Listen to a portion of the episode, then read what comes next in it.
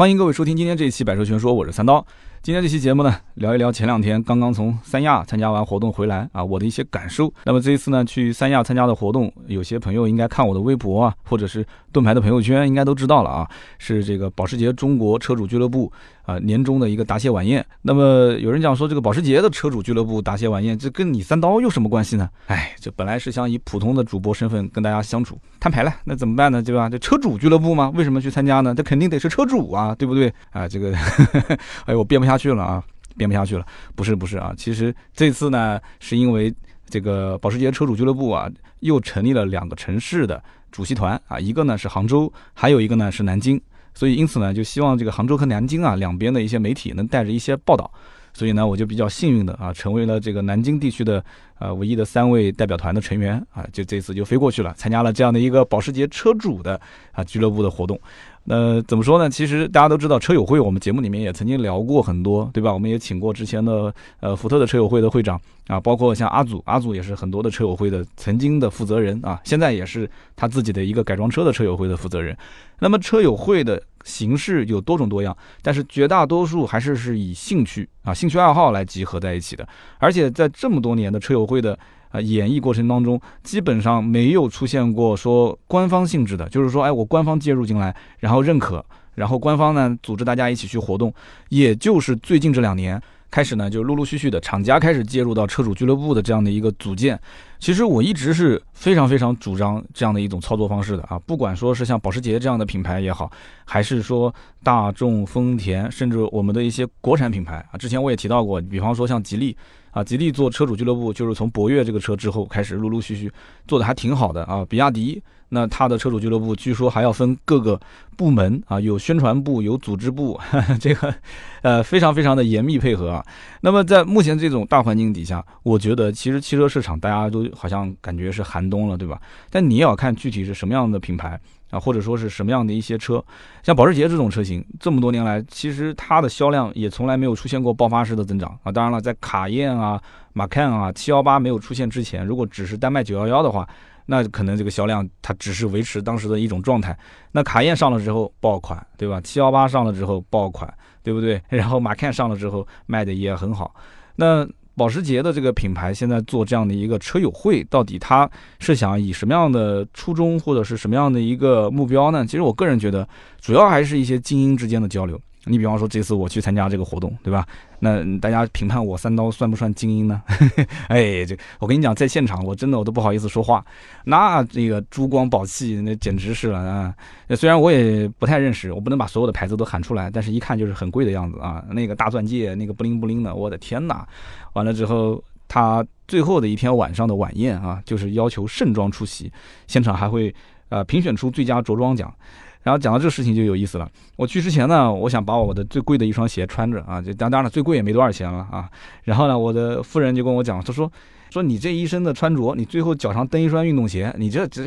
你这怎么回事啊？你这不能为了这个而说专门说搭配这套衣服啊，不合适。但我的行李箱又比较小，带两双鞋又不合适，所以我说那不行，我就穿穿穿一双板鞋去吧。但是板鞋呢是比较百搭的啊。板鞋穿了好多年了，我那板鞋穿了估计有三年了，也比较旧，也没来得及擦，然后急急忙忙的收拾，走的时候呢，这个剃须刀又忘带了，这个还不算最惨，最惨的是什么？我的这个电动牙刷带了，但是牙刷头没带，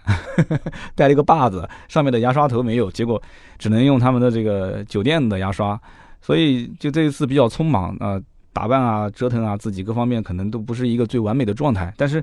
啊，这种其实是一个交际的场合啊。节目一开始，我们可以先聊一聊，因为它这毕竟是一个保时捷车主俱乐部的成立，对吧？我们可以聊一聊我的一些心得和体会。因为我之前 CRV 我是算没有加入，但是呢，因为 CRV 车友会的会长我认识，很熟啊，在南京这边也算是个名人，老杨，所以呢，我也能看得出他的这个车友会跟很多的一些朋友啊，处到今天为止都还是非常好的一些关系啊。那么再加上。这次的保时捷的车友会还见到了一个熟人，是原来早年南京这边的雪铁龙车友会的会长，真的是非常非常早了。早年你想雪铁龙是什么车，对吧？雪铁龙爱丽舍这种车型，那个时候满大街都是，对不对？雪铁龙早年富康，所以他是也是南京这个地方相当于是最早最早玩车友会的鼻祖啊。这个兄弟现在换保时捷了啊，成为了保时捷的官方的俱乐部的主席团的主席。那么副主席当中呢，我还认识一个，哎，很巧，认识这哥们儿呢，之前也在我节目里面提到过。家里面也是特别多的超跑啊，最近换了个莲花啊，说这什么车都玩过了，兰博基尼、法拉利、迈凯伦，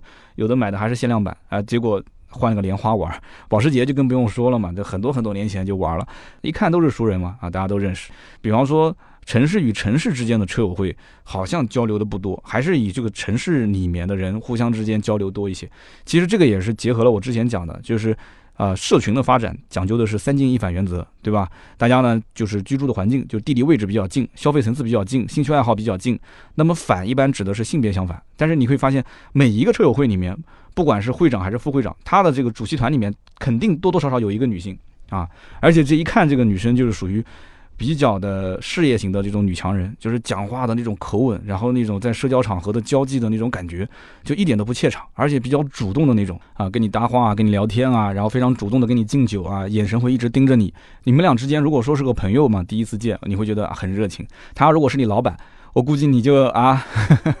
你就会比较的心里面没有底了啊，所以就是那种真的女性企业家那种范儿，就你可以发现男生反而有的时候说话各方面会比较随和啊，他也是企业家，也是做企业的，对不对？因为买保时捷的车都是一百来万嘛，你我想。上班族的话应该很少吧，大多数都是做企业的，但讲话就比较谦和。但女性呢，相对来讲会强势一些，这个确实也没办法。在这个社会里面，女生如果想要在商场啊当中去立足的话，她有的时候需要表现出比男生更加强悍的一种气场。所以这就是我当时的一些感受。整体来讲的话，呃，保时捷的官方让这种俱乐部成立，并且要规划这么多城市，它是一个一个开放嘛。这一次就是多了两个嘛，一个南京，一个杭州，它保持这样的一种状态。啊，少而精的状态，并且它这里面应该讲入会还是有一定标准的啊。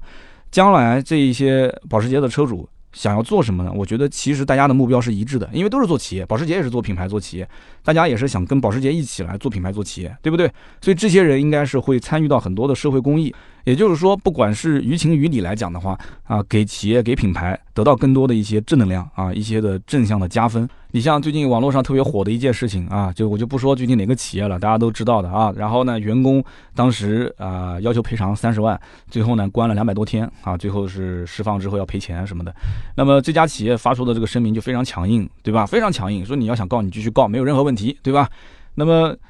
他也没有做错，但是这个人呢，其实也没有做错，两个人都没有错。那错在什么地方呢？我看到有一个评论是非常的经典，说在法和情之间，因为网民一般都是同情弱者嘛，那么法理是说得通的，对吧？最后是这么判的，在法和情之间，其实还有一块区域叫做理，所以法和情之间的理是大家的一个互相给台阶下啊，互相呢能相互妥协的一个区域。所以说，对于任何一个企业来讲啊，大家将来如果说要是创业啊，其实是要增加一些自己的社会价值、社会的影响力，做公益啊、做慈善啊这些，真的就到了一定的层次之后是必须要做的这个事情。包括我们平时普通老百姓做一点小善，这是没有问题的。但是你企业做大了之后，这种社会公益啊，这种品牌的声誉是必须必须要。一点一点去加正分的，往往你做的少还没有看出来效果，但你做的多了以后，你会发现，就是有些事情呢，你不跟公众去解释，但是他有一个比较传统的这个印象，啊，觉得你是很正的，你哪怕做错了一点点小的事情的话，大家的舆论其实还是会在帮你说话。但是你如果平时的这种就给人是是一个冷血工厂，然后一个这个很刻薄的企业家的形象，那很有可能你哪怕做的是对与不对之间啊，就是说你从某个角度看是对的，某个角度看又不对，那么所有的舆论肯定是。全部是偏向于负面的，这就是我觉得这个俱乐部成立之后啊，很多的一些成员他能跟对吧保时捷的品牌可以一起往前走，做这样的一些公益事业，然后可以一起去跟着他的品牌往上走。所以你看，他这个都其实不叫车友会，他叫保时捷中国车主俱乐部啊，它就叫车主俱乐部 club 啊，就是这个档次就一下上来了。我们这种像之前 CRV 的车友会，那就是这个微信群，然后问说，哎。这个最近啊，我们到那个江陵去吃老鹅啊，然后大家说好呀好呀，没问题啊啊，那我们按照 A A 制啊来发一下子，每个人交五十块钱，交一百块钱，然后第二天我们就哼哧哼哧开个车过去了啊，去吃个老母鸡汤啊，去吃一个东山老鹅，对吧？然后呢，嘴一抹啊就，啊，今天会长，我们今天还有什么娱乐活动吗？说啊，我们再到高淳去爬个山吧，好，就高淳转一圈，然后就回家了。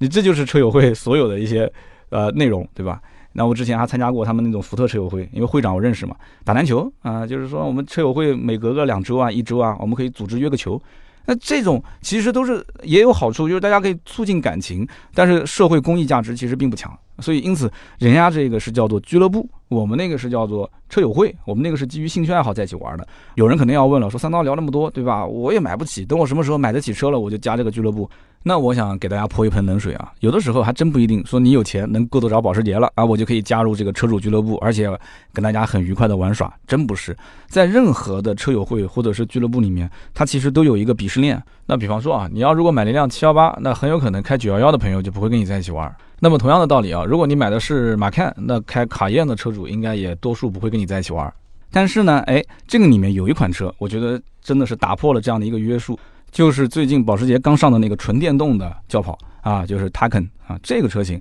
这个车型呢，你说贵也不是说像911那么贵啊，它的入门价格一百二十多万。那么在这个基础上，你不管是买一个入门级的，还是买了一个 Turbo 或者 Turbo S 版啊，那个就贵了，一百四十多，一百七十多。那么你都可以跟任何保时捷车主成为朋友，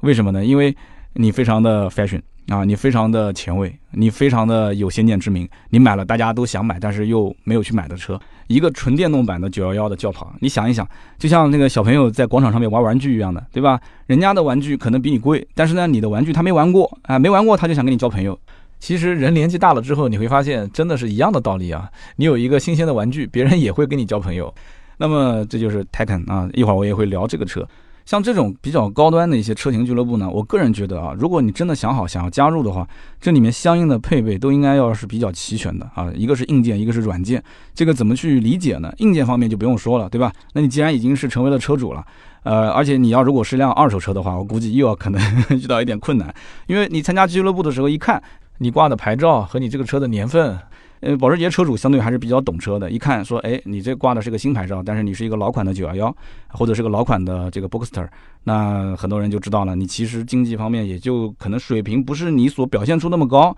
还有你的很多的一些硬件配备，对吧？着装啊，包括你的品味啊，甚至于可能很多的一些俱乐部啊，它除了俱乐部聚会的一些。呃，就是大家公摊的费用以外，有的时候还会有一些这种啊私人需要去支付的一些费用，因为大家在一起玩的时候，可能临时出现一些项目，对吧？这个项目可能要一千，那个要两千，你去打高尔夫球可能还要给小费，这你自己看怎么给。那么你也想加入这个圈子，但是你进去之后，你发现每一次付费的时候，你这个眉头都是紧锁啊，然后给钱也给的不是很大气，那么这个圈子里面的人应该讲啊，对你的整个的实力的判断。可能会相应来讲打一点折扣啊！听到这里，估计有些人讲了，说那这个三刀你讲的太虚荣了，对吧？这么虚荣的车友会，我我也不参加，我不需要。但是我告诉你，往往你如果进入到商业的这种环境里面，有一些门面和包装，它是需要的，这是社会化的一个游戏，这是规则，没有办法。那么说到这里呢，给大家可以讲一个小故事啊。大家都知道，在地产界有一个大佬叫冯仑啊，就是潘石屹这样的人，看到他都要喊老大哥，对不对？这个冯仑呢，当年在海南炒房。然后潘石屹也在，大家都在一起啊，就是玩房地产。然后这个时候他们就看到了一个非常好的项目啊，大概总造价应该在一千八百万啊，要要去建这个别墅，地段特别的好。但是呢，冯仑也好，潘石屹也好，加在一起手上的钱都没超过一万块，真的没听错啊，他们手上没有钱，他们手上就没超一万。那么这个项目要一千多万。他们就觉得这个项目一定能挣钱，因为他们当年就是给人打工嘛，啊，就是眼光啊、技术啊各方面、社会人脉关系都还是有的，但是就是没有钱，那怎么办呢？当时就冯仑出面啊，去忽悠一个投资人。那种忽悠的那种场合，你要知道，整个的着装气场，包括它的所有的硬件配备、豪车、豪表，对吧？当然了，你租也好，借也好，所有东西你要表现出你很有实力，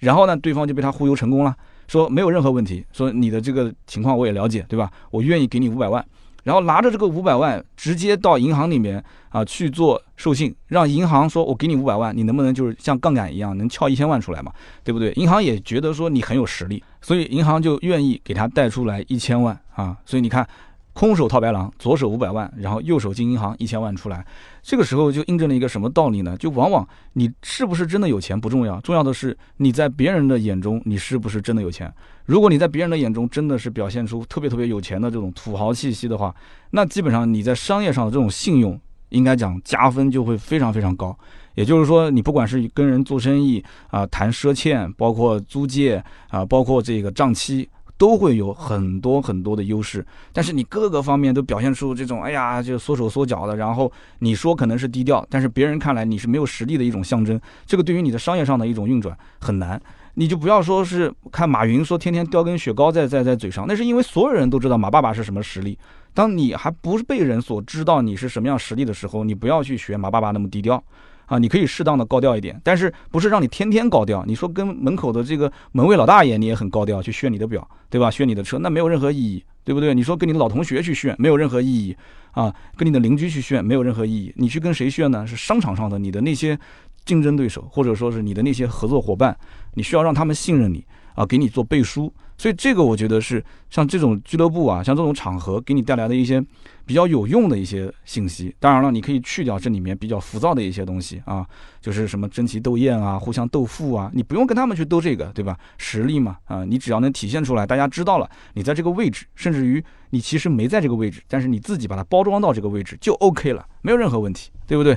所以我刚刚讲了嘛，不是讲买一辆保时捷你就能加入到这样的俱乐部，你自己的硬件的标准要有。那么刚刚还提到一个软件，软件就是你的谈吐、眼界、学识这些东西。你只要一张口，那这里面我相信绝大多数都是天南海北、全世界各地跑的，什么样的人都接触过的。那么他们一听就知道你的大概学识是在什么位置，你的眼界是在什么位置。人家跟你聊吃喝，跟人家跟你聊买车，人家跟你聊投资，对不对？聊一些可能。艺术化的一些东西，电影啊、文学啊，你什么也接不上，你什么也接不上。你说我前两天抖音上刷的那个视频特别好玩，我给你看一眼啊，那估计现场就很尴尬了，对不对？就是你跟他聊一些娱乐明星的八卦，他们可能也看，但他们不会跟你聊这些事情。所以在这种环境里面，你的眼界、学识不是说你临时补就能补得上来的，是要你平时的积累，你甚至比他懂得还要多，而且懂得多，你不要急于去表态。因为你要听他讲，然后中间你可能不经意的抛一两句话，但是都是说到点子上，别人其实他不用讲说哇你好厉害，他不会这么讲，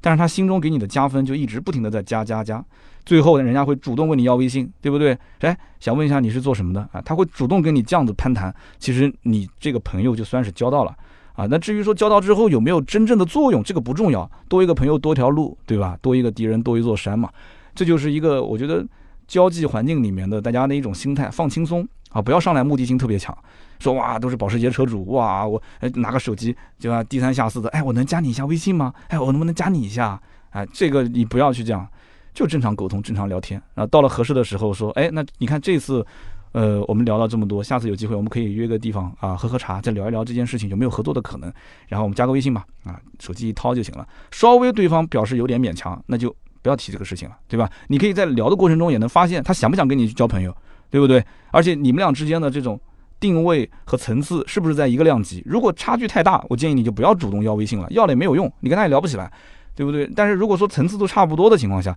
你先等着，别急，这就跟卖车报价一样的，谁先询价。谁就是被动的，你别急着问他要，说不定你聊得很嗨的时候，他会主动问你要呢。我经历过不止一次，所谓的什么社会名人、什么什么上流人士，聊到最后都是主动过来要微信的，说，哎，你好，哎，这挺有意思的，我以后买车找你啊，以后有车不懂的，我来问你一下，我们加个微信吧。那你想想看，对不对？我又没有他的财富那么多，但是我谈到了一些能让他很感兴趣的东西，就是你的个人价值已经体现出来了。在这个情况下，他问你要微信，你觉得这个朋友的分量重不重？对不对？那如果说你加他，人家本身社会地位就比你高啊，你再再主动去加他，你又没给他体现出什么社会价值，那么在这种情况下，你加完之后，可能过一段时间，你发现他的朋友圈你已经看不见了啊？为什么呢？因为把你给删了，没有任何用，那不当然删掉你嘛，对吧？只是一面之缘，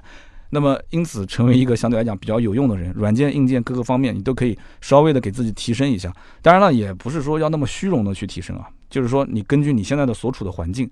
不要说一步登天，就是你现在想往什么样的一个社会阶层，或者是什么样的一个交际环境里面去发展，给自己相应的一点点的包装就可以了。所以我觉得这个还是有需要的啊！我也想听听大家的观点，可以在我们节目下方留言。那么这次呢，我参加这个活动也看到了很多一些重量级的车。那么这次的重头戏当然就是那辆纯电动的保时捷的轿跑车，也就是 Taycan。那么这个 Taycan 呢？那天也是非常不巧，早上呢也怪我啊，前一天晚上睡得实在是太晚，早上起晚了，起晚了之后呢，他只允许三十分钟的拍摄时间，所以当时呃到了现场已经是九点二十了，还剩十分钟，那么一共是三个媒体在现场拍，前两个媒体的收尾工作还没收完，所以我当时就没拍到，哇，很郁闷，我当时心想这次是一个非常好的静态体验的机会，因为全南京或者是江苏这一带，我据了解都没有啊 Taycan 的这样一个纯电的车型。展示车都没有，但是这一次呢，是不但能够在外部进行拍摄，还可以到内部进行体验啊，都可以通电，可以去体验。所以呢，就我当时啊，其实很开心、很兴奋的状态。但是呢，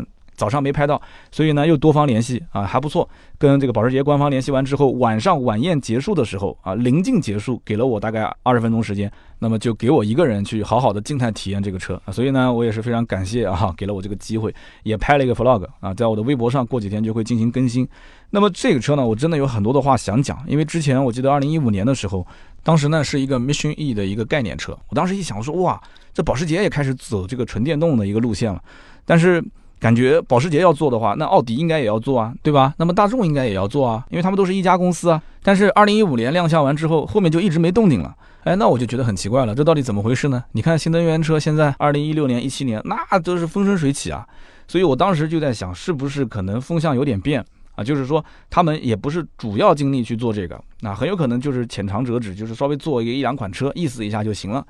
结果谁知道，二零一九年一下子就起来了，一下子这个你看，奥迪的 e-tron 对吧？奔驰的 EQC。然后宝马明年的 RX 三纯电，然后这个保时捷呢，其实 Taycan 这款车上的比他们都要早，所以我觉得它这个时间节点切的也非常好。它相当于是在所有的豪华品牌当中是最早去发布自己的纯电动的产品，而且保时捷之前是没有任何的纯电动的车型的，所以这样的话就把这一波的势头给带起来了啊，带动后面的不管是 EQC 也好啊，还是这个奥迪的 e-tron，还是宝马的明年要上的 RX 三。那么整体来讲，这个车型网上虽然说啊有不同的一些声音啊，有人讲说我的天，两百来万买一个纯电动的车，这个是怎么想的？那么也会有些人觉得说，那我有这个钱，为什么不去买九幺幺？但是也有人知道九幺幺这一代就是九九二，基本上再往后走的话。呃，不会再是纯燃油车了，后面基本上保时捷的车都肯定是要带电啊，不是插电式混合动力就是纯电。所以呢，前段时间我还在微博上发了一个这个探店的 vlog，结果呢，下面还有人评论怼我啊，说怎么可能啊，广东这边优惠都已经六个点了。我当时真的想回一下，但想想看，我跟这个粉丝啊、听友之间，如果是这么聊天，真的没意思了。六个点，真的，我今天在节目里面可以放这个话，哪个地方的九幺幺有六个点，货我全吃，真的，我三刀自己掏定金去把它定下来。但是前提是你一定要把这个提车时间给我写清楚，而且违约条款我要看清楚。你到时候要是违约不给我车，我是要跟你打官司的。因为现在如果我要是六个点去拿车的话，说广东那边就六个点，我要六个点拿车，我转手随便去卖卖，我南京手上就有三四张订单，马上我就可以喊人来订车，对不对？那我中间吃个两个点的差价，一个点就一百呃一百多万，一个点是一万多块钱，我吃个两个点、三个点的差价就两三万，怎么可能的事情呢？现在而且本身就没什么货，很多的地方订车都要等很长的时间。所以我不相信有六七个点这么大的一个优惠幅度。你要如果说全国有的地方能够给到两个点、三个点的优惠，那这个我相信啊，这有可能，因为毕竟保时捷嘛，这个九幺幺的跑车也不一定全国各地任何地方人都喜欢买。你比方说像北方啊，东三省这保时捷卖的就不是特别的好，但越往南方走啊，保时捷的销量就特别特别的好。那么当时我在这个保时捷的 Taycan 这样的一个纯电动车里面去体验的时候，我就发现这个车是一个 Turbo 版。我刚刚讲了嘛，它一共三个版本，CS 版。Turbo 版和 Turbo S 版价格分别是一百一十四万八、一百四十九万八、一百七十九万八。那么 Turbo 就是中间的这个配置。这个车型呢，我看到它选了很多的一些这个选装件啊，因为保时捷的车基本上都是要做选装的，对吧？那天我在展厅里面看到的那一辆啊，也是 Turbo 啊，就是一百四十九万八的，结果选选选选到了一百六十四万多。那么稍微选一点，比方说选一个车身颜色，比方说选一个内饰的整体的搭配，再选一个运动排气啊，再选一个 SC 的组件，那基本上就差不多十来万没有了，哈，这个很正常的，随便选选就十来万。所以你要是抱着裸车的价格，还要指望有优惠去买这个。呃，相应的车型的话，我觉得都比较难，不管是九幺幺也好，还是这个 Taycan 也好，都比较难。这个车型它因为是纯电，所以我节目里面聊过特别多的纯电车型，大家都知道我要聊什么啊。首先是续航里程，但是相反，这车其实续航里程我觉得还真不应该多聊。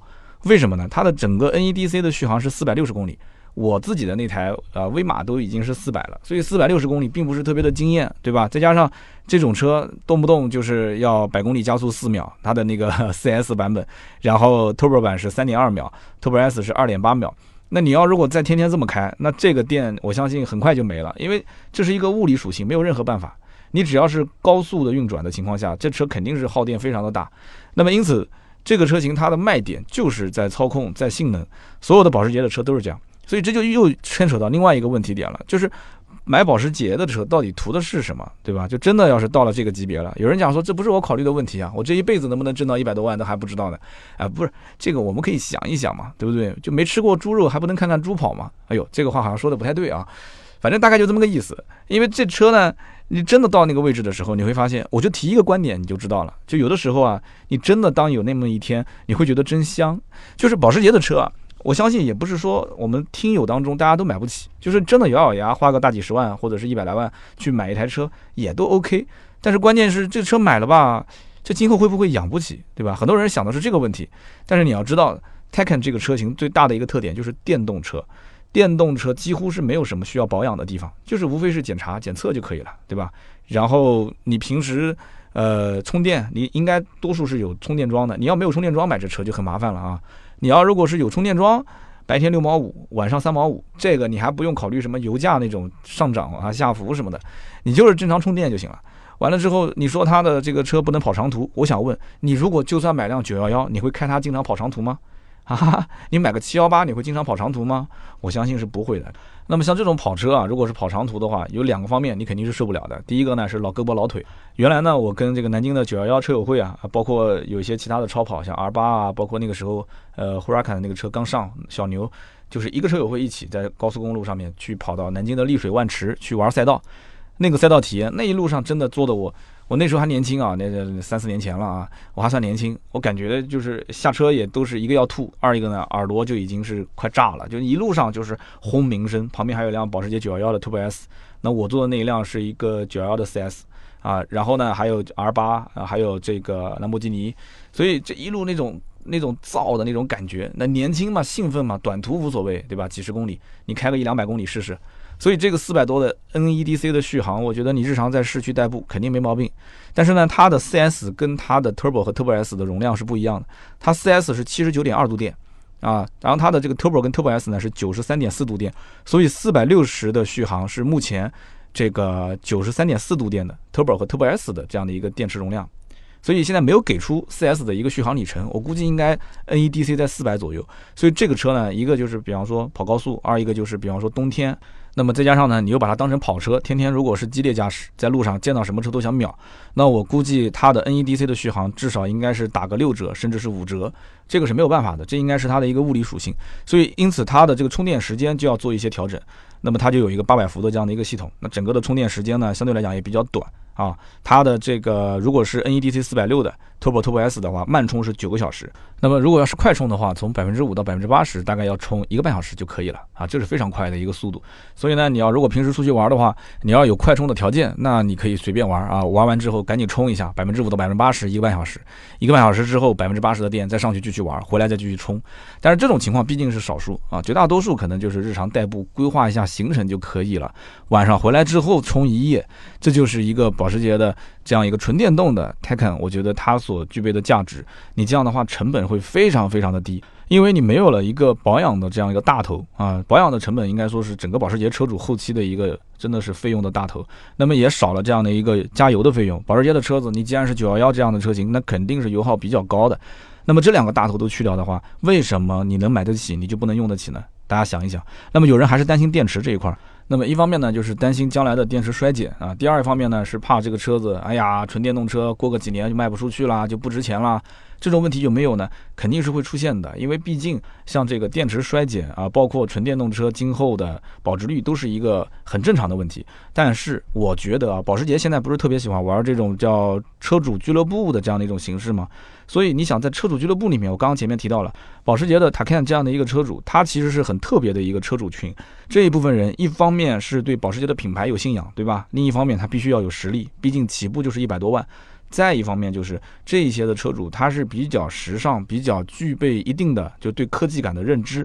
啊，他愿意提前花那么多钱去走向未来。那我想，你说保时捷难道说就不会重视这一部分车主吗？肯定重视，想都不用想的。所以我在想，后期有没有可能会追加给一些政策，比方说，呃，原车啊，三年之内多少多少百分之六十五还是百分之六十的价格去进行回购啊？之前很多新能源车厂都是这么玩的，对吧？那么第二种就是有没有可能会呃以什么样的价格，比方说五万还是八万还是十万去换它的这个原厂的电池包？哎，这个我觉得也很划算啊！你开个三年或者开个四年，你感觉到这个电池有衰减了，那我就再花个五万六万七万啊七万八万，我去换下电池包就可以了。你要知道保时捷一台新车的选装随便选选那都是十来万。对不对？所以像这种一百来万的纯电动车，将来如果是去换电池包的话，同样花十来万块钱，或者是七八万块钱。我觉得车主的心理的这种感受和像我们这种威马的车主啊，去花个七八万块钱去换电芯、换电池包，那感觉是完全不一样的。大家能够体会这种感觉吧？别人花七八万可能就跟花七八百一样，我们花七八万，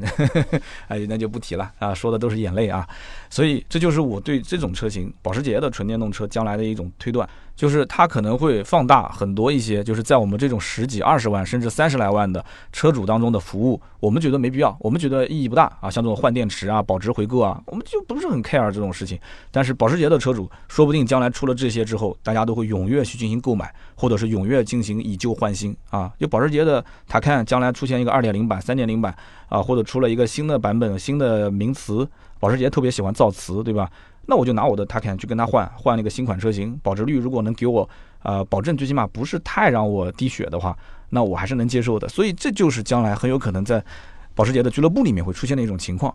那么这一次呢，在现场呃我也看到了几款重量级的车，但是呢。我觉得图文还是更合适，大家可以在我们的微信订阅号“百车全说”上面去看一看。我们就是星期四的话会出一篇图文，那么包括保时捷的九三五啊这一款可以说是神车了。大家如果之前听过我讲这个皮耶希的老爷子故事，那肯定是知道的。皮耶希老爷子当年推了一款神车叫九幺七，对吧？我的个天哪！后来又改成了一个涡轮增压的车型，五点四 T V 十二双涡轮增压，那百公里加速两秒啊，这可是当时。六几年啊，七零年、七一年的一个车型啊，我的天呐，百公里加速两秒，这个神车。然后后来呢，因为涡轮增压的版本比较成功，那么后来就基于九幺幺开发了一个保时捷的九三五，就是那一天我在这个酒店的大堂门口看到的这台原型车。照片呢，回头我也会发到我的节目下方给大家看啊。这个车型为什么会在一个？呃，保时捷的活动现场作为一个就是入场前大家必看的一个车型展示呢，那么我觉得主要有两点啊。首先一点，这个车型的头对头停的是一辆最新款的911啊，就是992版的911。这两个车型是有渊源的，因为当年这个935就是在911的基础上去打造的，而且它包揽了1975年到1982年整整八年的 Group Five 这样的一个组别的勒芒的冠军，结果直接就导致这个组别被取消。就是因为这个车太强了，这个组别直接被取消了。你说强不强？强到什么程度？然后后来的一九七八年的九三五杠七十八这个车型也是很残暴，那保时捷最后都没能把它放到赛场上去进行参赛，就是强到这种程度。那么这个九三五因为跟九幺幺之间是有渊源，而且这车呢确实在那个地方一放啊，整个气场就出来了。那么这是第一点，第二一点呢，就是这个车型其实跟保时捷911家族另外一款神车，那就是911的 GT2 RS，这两个车也是有渊源的，因为去年推了一个限量版七十七台的全新的935啊，这个车就叫935，它是为了致敬，就是我们今天看到的那一台，就是1976年版的原型车，为了致敬它啊，出了一个限量版。呃，限量版嘛，那一听这个名词就肯定很贵了啊。那贵到多少钱呢？呃，限量版的价格，因为你想它是在九幺幺 GT2 RS 的基础上去打造的九幺幺 GT2 RS 就已经三百多万了，所以这个车。呃，价格是七十万一千九百四十八欧啊，没有听错，不是七万欧啊，是七十万一千九百四十八欧，所以折合人民币我估计应该在六七百万吧。那其实我们看到的那一辆一九七六年版的车，在当年价值也差不多八十多万美金。你想，在一九七六年前后八十多万美金，放到今天最起码也应该这个整个价值翻了三倍左右吧，对不对？应该相当于两百多万美金了。那么这辆车呢很特别，我真的强烈建议大家拿手机看一眼这个照片，因为它的前灯啊。不是我们所想象中保时捷的那种，就是圆鼓鼓的这个青蛙眼，它不是蛙眼灯，它是一个平鼻的设计，就是一个扁平鼻的设计，鼻子前面有两个灯，哎，这个很有意思啊，它灯是在前保杠上面。然后，因为这个车的涂装颜色是一个白色嘛，所以大家就给它一个昵称叫做“大白鲸”啊。我觉得“大白鲸”呢不够凶神恶煞，我觉得它应该叫“大白鲨”。哇，大白鲨，我觉得就很合适了啊。八百四十五匹，在当年这个车整个的动力，然后重量只有一吨多一点，一千零二十五公斤。所以这车呢，马力大，然后重量轻，整个车的油耗嗯也很惊人，差不多将近九十升。所以大家想一想，在那个年代啊，这么轻的一辆赛车，动力又这么强劲，八百多匹。而且在那个年代啊，你想想看，也没有那么多的电子的主动安全配备，所以大家想一想，拿这个车去跑比赛的话，那是什么样的一种心态？那绝对是拿命去搏啊！啊，你没有一定的信仰，你不会去上这个车啊，你不会去为了冠军啊去付出很多，哪怕就是付出生命，对不对？所以这就是这是在现场看到的第一辆，就是只要进到大堂，一定能看到这台车九三五跟一辆九九二的九幺幺放在一起。那么到了这个晚宴的时候，我们看到了九幺幺的 GT 三 RS。那 GT3 RS 我相信不用多说了啊，只要保时捷车迷肯定都知道这是自吸最后的信仰啊，这台车太经典了。那么在很多的二手车市场上，这车几乎都是按照原价来卖，甚至还要加价卖，这一点都不夸张。就是谁手上收这个车，你要说保值利器，那什么 R36 跟它比就是小老弟，根本不算什么，这才是真正的理财神器，保值利器啊，就是911的 GT3 RS。那么除此之外呢，我在当时去拍这个 Taycan 的时候，是晚上的最终的晚宴现场。它的外面的草坪上停了一辆车，这个车也非常特别。首先涂装就很特别，我也是发了微博，也拍了一些视频。那么这个车呢是保时捷的七幺八有人说七幺八有什么好看的？不不不，听我把话说完。这是保时捷的718 Cayman GT4 Club Sport 版本啊，就是你要把最后这一段听完之后，你就知道这是一个战车，这是一个神车。这个呢是用来打比赛的车型啊，这不是在街头随便开的车，因为它也不能合法上路。那么这个车型我在现场看到的时候也是呃很惊讶，或者说是很惊艳。这个车门是开的 哈，也就是说我可以坐进去，我也可以去拍里面很多的一些。呃，这个细节真的很开心，很兴奋啊。那么这个车型只能是之前在网上看，那么也没想到说在现实生活中能见到。我们可以看到车上有非常非常多的一些轻量化的这样的一些设计啊，比方说他把这个两边的车窗全部给敲掉，然后直接用树脂啊作为它的车窗。那么这个就是为了极致的去减重，包括它的副驾驶的座椅也是直接给拆了，然后它把它电瓶是放在副驾驶的位置，这也是为了进行配重，而且它前后的这个制动力啊都是可以进行调节的，然后整个的运动可拆卸的方向盘，再加上它那种桶装啊带六点式安全带的座椅，包括它还有灭火器，就是为了最后如果出现事故的话会呃现场进行急救或者是逃生啊，包括它气动的千斤顶啊就是快拆的四个轮胎，所以它的这些所有的现场你能看到的东西。呃，如果你不了解它，你比方说你在外面看到九三五，你也不了解它的历史，你只会说哇，这车好帅啊。然后你在里面看到这个车，你会说，啊，W C W C，就是那个，呃，我就不在节目里面说了，就那两个字，哇哇，其他的也就没有了，就是帅帅。然后可能你还会问说，这车能买到吗？这车呢，理论上讲可以买到啊，可以买到，但是你买完之后它不能上路嘛，你只能把它放到赛道里面去开。啊，或者你直接参加 GT4 的这样的一个组别的比赛，你去考一个这个呃赛车执照啊，你也可以去打比赛，没有任何问题。那么这款车呢，如果你真的想买的话啊，这价格呢也不是什么太大的问题啊，十五万七千欧，也就是一辆911的价格，你就买到了一辆718 Cayman GT4 Club Sport。那么在整个的911的这个体系里面，可以大家可以稍微聊一聊，很多人可能知道啊，就是911这么多年一共就出了八代车型，对吧？五十多年就出了八代车型，每一款都是经典。但是呢，每一次它的更新换代，其实这里面有一系列的各种各样的车型。你比方说这次的九九二最新版的九幺幺啊，它有普通版本，就是卡雷拉版然后，也有卡雷拉的这个四版，就是四驱，然后有卡雷拉的 S 版，就是更加性能强劲一些。然后也有卡雷拉的四 S 版，就是它既是四驱又更强劲。那么在这个基础上，每一个版本还有一个敞篷，所以加在一起一共是八款车型。那么其实很好理解，就是要不就是你买敞篷版多花个十几万，要不你就买个硬顶，对吧？这个好理解。你要是性能好就带 S，你要是想性能稍微弱一点的话，你就是普通版本性能也不差了，你就买个普通版。而且我甚至听说过有911的车主是911换911，，就是他普通版玩了一段时间感觉不过瘾。然后从普通版本直接换到 S 版啊，或者直接换到 Turbo 版都是有的。那么我前面提到，就是如果你是开二手的保时捷的话，就是加入车友会可能会稍微对吧，就是没什么底气。但是我知道南京也是我们的一个听友啊，他手上最多的时候应该同时有七台的911二手车，他本身自己就是收购二手车的。那么现在常年手上应该也是有四五辆。就是保时捷的911不同的版本，他就是有这种爱好啊，就是把它当成一种收藏，平时带着玩，带着开，带着去感受，就把它当成自己的朋友。他有这种实力嘛，他自然就能玩这样的一些车，我觉得没问题。而且整个世界上，其实你要说外形来讲的话，真的有两款车的设计师是最轻松的。那么一个就是保时捷的911的设计师，那么还有一个就是奔驰的大 G 的设计师，他们俩基本上不用改。外观基本不用改，然后内饰只要有相应的部门把那些科技感设计出来，设计师只要把它安进去就可以了。就像包括我这次看到的那个保时捷的 Taycan 那个车型，它其实整个的内饰也就是跟正常的911的内饰没什么太大的格局上的变化，几乎是一样的。但是它那个16.8英寸的全液晶仪表那个确实很炫啊！我相信以后可能911也会变成那样。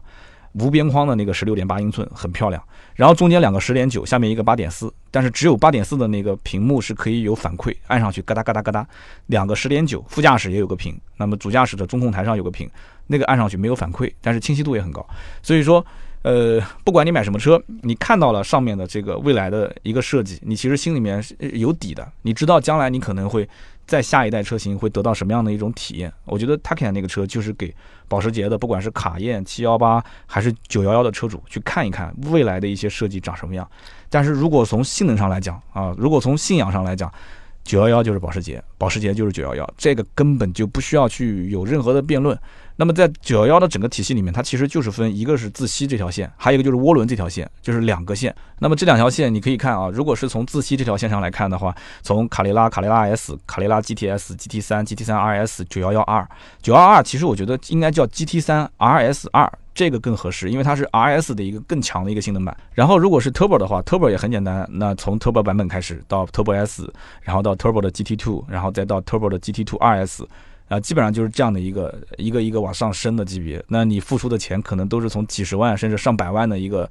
呃跳档啊，这都是大家能接受的一个过程。因为你要玩这种跑车嘛，你付出的成本肯定就相对来讲更高一些，因为你要追求更好的性能。就比方说，所有的订九幺幺的车主，我相信有一个配置是百分之百是要选的，就是那个 SC 的运动组件，对吧？Sport Corner。这个是可以让它啊，就我们俗称叫什么“十秒真男人”啊，可以让它瞬间的性能有提升。所以这个你想，九幺幺钱都买了，差那么几万块吗？所以它肯定会是选装，这个几乎是百分之百选装。那么我们讲到最后的最后啊，其实想讨论一个点，就是保时捷为什么在这么多年的汽车市场里面，就是大家对于这个品牌的美誉度啊，就是口碑各方面。都会非常好，然后就不管你买得起还是买不起，买得起的车主也会说，嗯，我会为我是一个保时捷车主感到挺自豪的，然后挺开心的。那如果是买不起的人呢，他看到一个保时捷，那我相信多多少少对他的这种感觉还是比较偏正面的，对不对？我觉得有几点，首先一点就是保时捷的所有的车，它不会出现那种一上市就给人感觉设计特别失败的车型，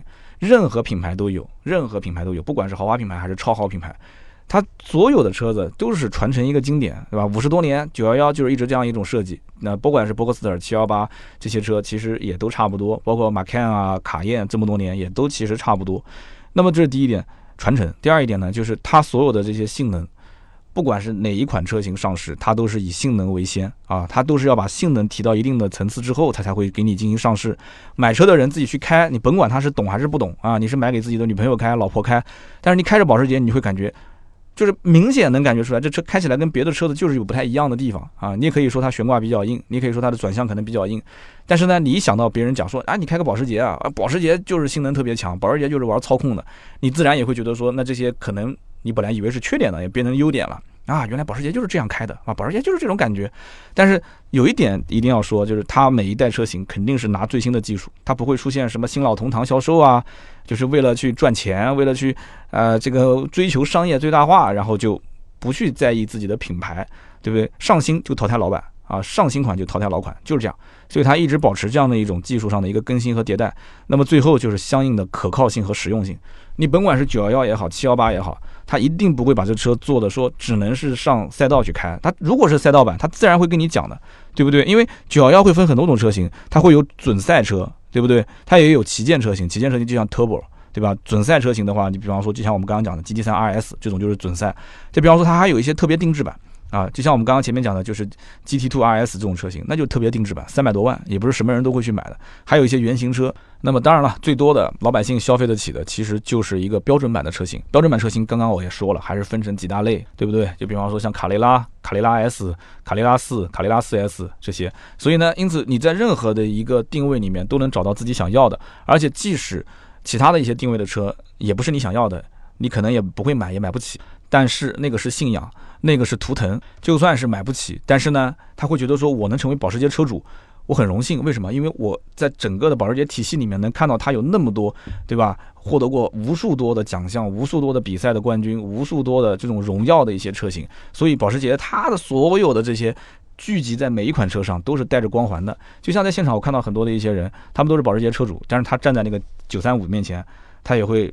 欣赏很长时间，虽然他也说不出这里面具体的一些东西，他会觉得嗯啊这个很厉害。好，然后呢，他要如果是站在那个刚刚我说的就是七幺八 Cayman 啊 GT4 Club Sport 这个车型面前，他也可能说不出什么，但是他会觉得哇这车厉害帅，哇，这一看就是赛车，嗯，可以好。但也有一些懂的年轻人，他会跟旁边的人去介绍，说啊，这大概是个什么车。对，这样子一点一点的文化和氛围传播出去之后，当有两个保时捷的车主，啊，比方说两辆911停在路口。互相看一眼，稍微点个头的时候，其实呢，它是一种文化价值的认同感。所以我个人觉得，保时捷成立这样的一个中国车主俱乐部啊，应该讲是有先见之明的啊。所以在这样的一个大环境下，把这种高净值人群聚集在一起啊，不是为了说吃吃喝喝玩玩，而是说更多的去考虑，就是品牌与车主的企业之间。那么车主的企业与保时捷品牌之间的这样的一种联动性，包括对社会的一些这种公益性质的活动啊，包括各种各样的一些声量的提升，都是有非常大的帮助的。所以呢，以上就是今天这一期啊，我从三亚回来参加了保时捷的这样的一个车主俱乐部的晚宴活动啊，我的一些感受，希望大家也不要嫌我啰嗦啊，聊了这么长时间，听到最后的都是我们的老铁，我们也会在每期节目的下方啊，就是留言区抽取三位，赠送价值一百六十八元的芥末绿燃油添加剂一瓶。哎呦，今天我怎么谈到这个一百六十八元的时候，就感觉没有以前那么有底气了。那么也欢迎大家去留言互动啊，留言互动是对主播最大的支持。好的，我们去看一看上期节目的留言互动。那么上期节目呢，我们聊的是丰田的 RAV4。再上一期呢，一百零九期节目是一期特约啊，雷诺的特约节目。我看到很多的好朋友都在支持我们的节目，在下方进行留言和评论，非常的感谢。那么也有一些听友还是在我们特约的节目下面说的言辞比较激烈。还是那句话，希望大家呢支持我的节目，支持我们合理的商业化啊。就是评论这一块呢，特约的节目稍微的啊手下留情，谢谢各位了。那么一百零九期的特约节目呢，有一位听友叫做大邓啊四 U，他说。雷诺这个车呢，或许不错。那么克雷宾刚上市的时候，我也一直都在关注。后来呢，还是逐渐的放弃了这个车。什么原因呢？因为我是在一个地级市，在我们这个城市里面，连一个 4S 店都没有。而且这车呢，我感觉保有量也很低，所以今后可能维修啊、保养各个方面配件可能都很难找。那么整体来讲，我也看了一下它的销量，感觉也不如以前。所以我感觉这个品牌好像跟标致啊、雪铁龙差不多。那么这是一个不错的产品，我也认可。但是如果想要打开市场，想要让我们这些人放心的话，还是要经销商的网点更多，服务更好一些。啊，我是比较认同大邓的这样的一个观点啊，说的也都是大实话。那么下面一位听友叫做刀刀三人行哈，他说有好多人可能知道，其实克雷奥和奇骏是同平台，克雷嘉呢是和逍客同平台。那么但是很少人可能会知道雷诺和日产之间到底是什么关系。有什么具体的关联？如果大家想要知道具体的，可以听一下二零一八年的一百零八期节目。这一期节目三刀啊讲的非常的清楚，他们俩之间的一些关联。那么作为百车全说的忠实粉丝啊，特约的节目我也很喜欢听，希望越做越好。那么看到下面很多人都说哇，这绝对是老听友啊，因为确实二零一八年的一百零八期我们讲了一期跟。日产跟雷诺相关的故事啊，非常好听。但是这个呢，我相信商家应该不太会愿意让大家去知道的太多，因为都是想定位雷诺是一个标准的纯正的欧系车，对吧？所以这样的话，它的整体的调性才可以提上来。那么下面一位听友叫做最喜精灵小张，他说我认识两个买克雷奥的这个车主，一个呢是公务员，他是正处级的干部，爱好呢是骑马，那么他自己也买了一匹马。每周呢往返差不多两百公里，那么还有一个呢是一个事业单位的司机，他们呢都是差不多二十多年的车龄了，那他们也都觉得这个雷诺的车开起来很靠谱。那么法系车呢也是比较符合他们的审美啊，而且整个车的内饰确实各方面，他们觉得还是有一些质感的啊。所以上期节目里面我们就说到了，就是像雷诺这种品牌，包括像我们之前说到的标致啊这种品牌，更多的其实受欢迎的人群就是老师、律师。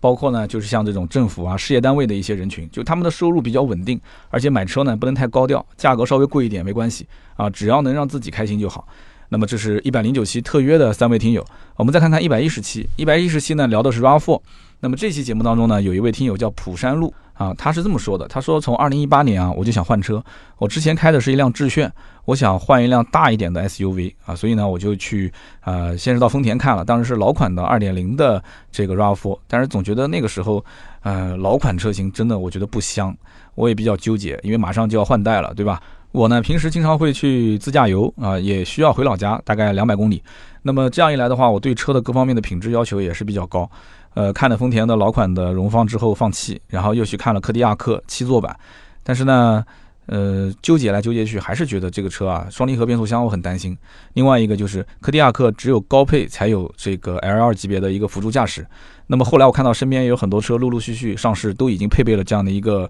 L2 级别的一个辅助驾驶。所以我觉得，哎呀，同样花这么多的钱，是不是应该再等一等？那么后来又看了汉兰达，但是汉兰达呢还是贵，而且还要加价，所以心里面也是有点感觉超预算了。今年七月份最后绕了一圈，还是想买本田 CRV 的混动。那么在七月份的时候，差一点点就付钱，就准备提车了。但是呢，就像三刀说的，选车的时候是理性的，买车的时候呢又是感性的。最终又跑到丰田店看了一眼新荣放。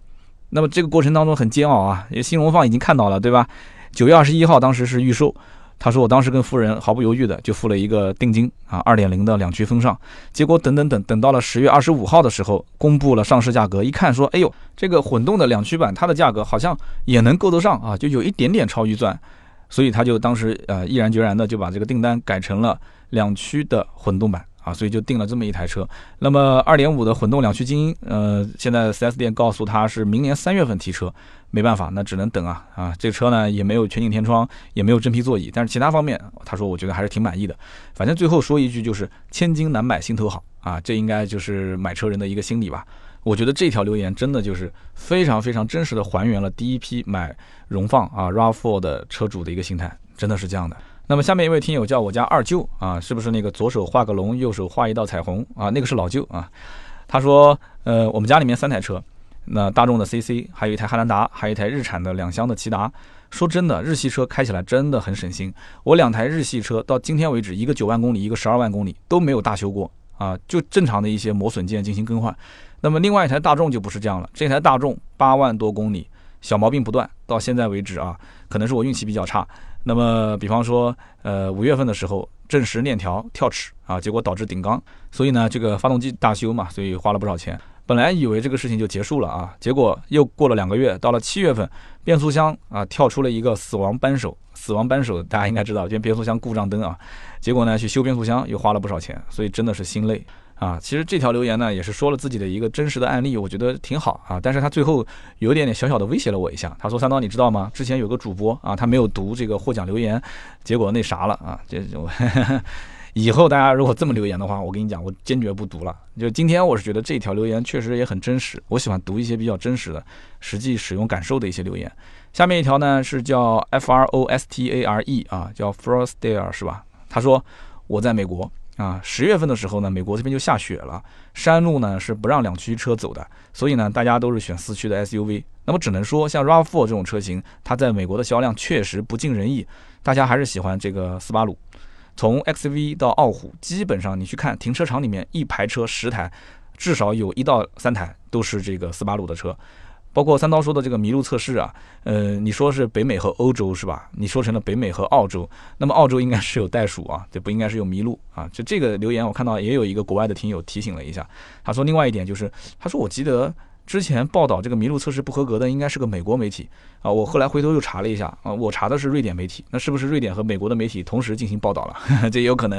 然后下面我看到有一个听友就回了他一条，他说我以前是在这个 Midwest。啊，就一年大概要下四五个月的雪。我的第一份工作啊，当时开的就是一辆前驱的轿车。结果呢，有一次我在高速公路上打了五百四十度的转，吓死我了。所以呢，当时毅然决然换了一辆斯巴鲁的车啊。所以我现在在雪地里面开，真的是十分的带劲啊。所以你看这条留言，我就觉得有一个很深的感触。同样在中国，同样也是一年要下好几个月的雪啊。比方说像东三省，这个斯巴鲁为什么就不能把它的销售的？核心的地区就放在东三省呢，就是斯巴鲁，其他地方就不要卖了，你就在东三省卖一卖，对不对？然后做一些活动，做一些对比。东三省的人一听一看就知道这么便宜的一个车，对吧？斯巴鲁的车子其实你像森林人啊，包括傲虎啊，打完折的价格其实并不是特别的贵，就你能买得起正常的 SUV 车型，我相信这个车你一定能买得起。